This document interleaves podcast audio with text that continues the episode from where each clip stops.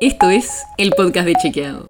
Un espacio en el que de lunes a viernes vamos a compartir con vos alguno de nuestros chequeos para que sepas qué de lo que se dijo o escuchaste es verdadero o falso. También te vamos a presentar las verificaciones que hacemos de las desinformaciones que andan circulando por ahí y vamos a traerte datos y contexto para entender mejor las noticias. Soy Olivia Sor. Hace poco se publicaron los resultados de una prueba de evaluación de aprendizaje que hizo UNESCO, y en la que Argentina le fue bastante mal. Tuvo peores resultados que el promedio de la región y retrocedió en relación a evaluaciones anteriores. Y la prueba es de 2019, o sea, antes de la pandemia. Pero, ¿por qué pasa esto? En el episodio de hoy intentamos encontrarle respuesta a este problema que claramente nos debería importar a todos. Los datos de los que estamos hablando son parte del Estudio Regional Comparativo y Explicativo de UNESCO. Y es una evaluación de los logros de aprendizaje de estudiantes de los sistemas educativos de América Latina y el Caribe. El estudio analizó el desempeño de 160.000 estudiantes de tercer y sexto grado de primaria en 16 países de la región, entre los que está Argentina. Se midió el conocimiento de 10.000 niños en lectura, escritura y matemática, y en sexto grado también se evaluó ciencias. En todas las áreas, nuestro país tuvo resultados peores que el promedio de los países de la región, salvo en lectura y escritura, que estuvo cerca del promedio. Y hay algo que es muy preocupante también. En todas las categorías, el desempeño fue peor que los resultados que tuvimos en esas mismas evaluaciones en 2016 y en 2013.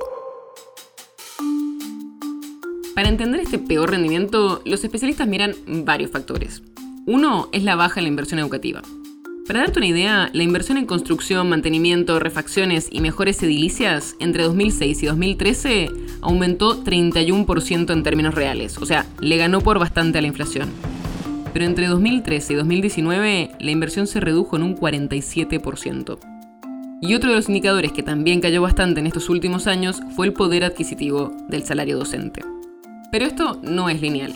Y los mismos especialistas nos dijeron que la inversión no es el único indicador a mirar y que se trata de un problema estructural. Primero, porque la inversión, o la falta de inversión, no tiene un impacto inmediato, son cosas que se ven a largo plazo.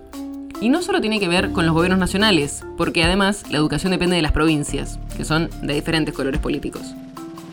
Y seguramente también pese mucho la situación económica y social del país, que en 2019, incluso antes de la pandemia, ya venía viviendo años de recesión y con subas de pobreza. Y eso es lo que señalan muchos especialistas también, que lo que vemos ahora probablemente no es solo resultado de lo que pasó en los últimos dos o cuatro o seis años, sino que son procesos bastante largos. En los próximos meses y años empezaremos también a tener mejor información sobre cómo puede haber afectado la pandemia en los resultados educativos y cómo eso puede influir en los aprendizajes y en las desigualdades que se dan en el sistema educativo. El podcast de Chequeado es un podcast original de Chequeado, producido en colaboración con Posta. Si tienes una idea, algún tema del que te gustaría que hablemos en un próximo episodio, escríbenos a podcast.chequeado.com.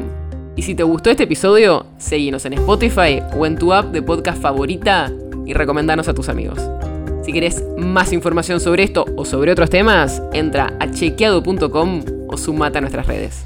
Soy Olivia Sor.